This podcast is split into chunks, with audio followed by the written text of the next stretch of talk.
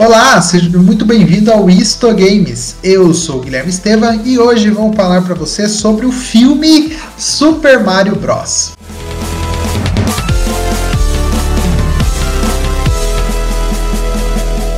O filme, né, que é baseado aí na franquia de sucesso Mario, né, eh, da Nintendo, foi lançado em 1993 e conta com 104 minutos de puro uh, terror É, é, louco esse filme. Não assista, só escute aqui o podcast.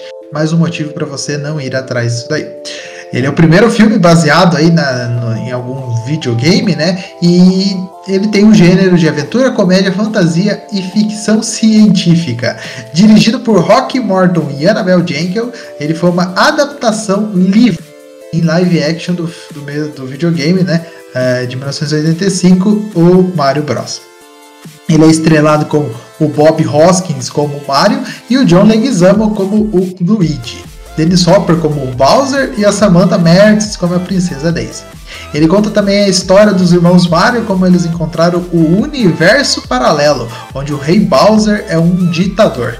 Eles têm que resgatar a princesa Peach e parar Bowser de tentar mesclar, mesclar as dimensões para que ele pudesse se tornar um ditador em ambos os mundos. Apresentando Bob Hoskins né, como Mario e John Leguizamo, uh, o filme apresenta uma visão distinta da proposta dos jogos, alterando o enredo e a aparência de vários personagens, através de um contexto diferente num tom mais sombrio, embora cômico, semelhante ao filme Os Caças Fantasmas. O, foi o primeiro filme baseado em um videogame, como eu já disse.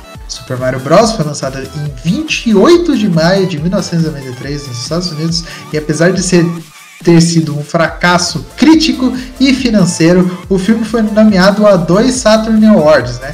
É, um para melhor figurino e outro para melhor maquiagem. Tornou-se também um filme de cult, né? ganhando um website feito por fãs, uma sequência em quadrinho feito por fãs também e ainda um lançamento em Blu-ray no Reino Unido. Não compre filme, não vai assistir. Ele foi lançado dia 28 de maio de 93 lá nos Estados Unidos e aqui no Brasil ele chegou no 10 de dezembro de 1993. No Portugal, ele acabou chegando só no ano seguinte, em 21 de janeiro de 1994. Ele teve um custo de 48 milhões para ser feito e ele arrecadou apenas 21 milhões nas bilheterias. O enredo do filme, que há 65 milhões de anos atrás, um meteorito caiu na Terra, matando a grande maioria dos dinossauros e dividindo o universo em duas dimensões paralelas. Os dinossauros sobreviventes acabaram cruzando para essa nova dimensão e evoluíram, evoluíram para uma raça humanoide mais inteligente. Milhões de anos depois, em 1973, uma misteriosa mulher deixa um grande ovo, junto com uma brilhante pedra, em um orfanato católico. Enquanto ela tenta fugir dos encanamentos subterrâneos na cidade, ela é abordada pelo rei Kupa, que exige a localização da pedra. Um desmoronamento repentino ocorre, matando a mulher, embora Kupa escape. No orfanato, o ovo se choca, dando à luz a uma menina. 20 anos depois, os encanadores italo-americanos Mario e Luigi residem em um bairro no Brooklyn, em Nova York. Eles estão prestes a ser derrotados no ramo do encanamento pela empresa concorrente Scapelli Construction, operado por uma máfia liderada por Anthony Scapelli. Luigi se apaixona pela estudante Daisy da Universidade de Nova York, que está cavando sobre a ponte Brooklyn em busca de ossos de dinossauro. Depois de um encontro, Daisy leva Luigi de volta apenas para testemunhar dois dos homens de Scapelli sabotando-a, deixando os canos de água abertos. Mario e Luigi conseguem consertar o vazamento, mas ficam inconscientes após serem golpeados por Iggy e Spike, capangas e primos de Koopa, que sequestram Daisy. Mario e Luigi despertam e os personagens e os perseguem por um portal interdimensional que os leva a Dinotratan. Eu cansei, pessoal, não dá mais. É, esse filme é, não tem, não tem como aceitar uma coisa dessa. Ele tem uma cena pós-créditos é, e nessa cena pós-crédito, dois empresários japoneses propõem fazer um videogame baseados em Iggy e Spike, agora na Terra, que decidem pelo título de Super Copa Cousins. não dá.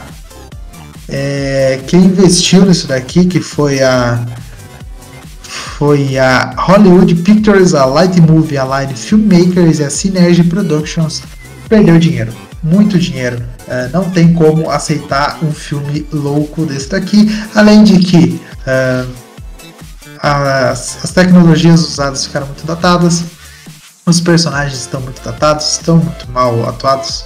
O enredo nem se fala, né? Eu acabei de ler uma parte do enredo aqui para vocês.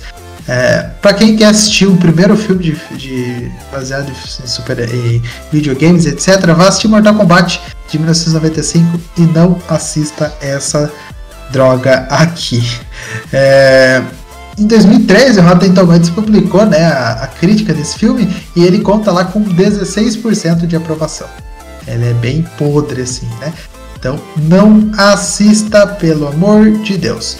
Ah, uma nota agora, né, só para deixar é, claro como investiram realmente nesse filme. Ele tem uma trilha sonora, né, bem como todos os filmes têm, e na trilha sonora só tem nome assim da música que estava fazendo muito sucesso na época.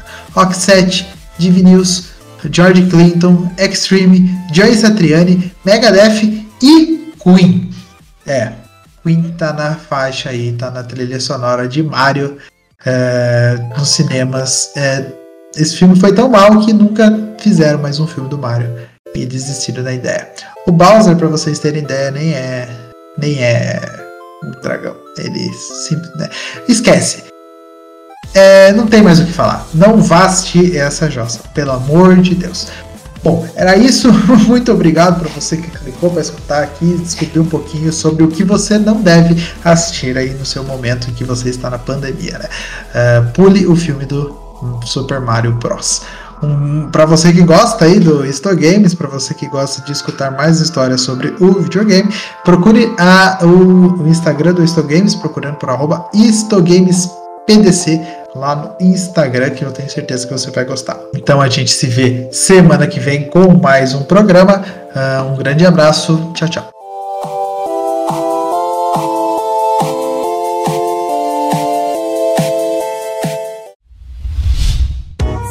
A iniciativa Podcasters Unidos foi criada com a ideia de divulgar podcasts menos conhecidos, aqueles que, apesar de undergrounds, têm muita qualidade tanto em entretenimento quanto em opinião, por aqui você tem a chance de conhecer novas vozes que movimentam essa rede.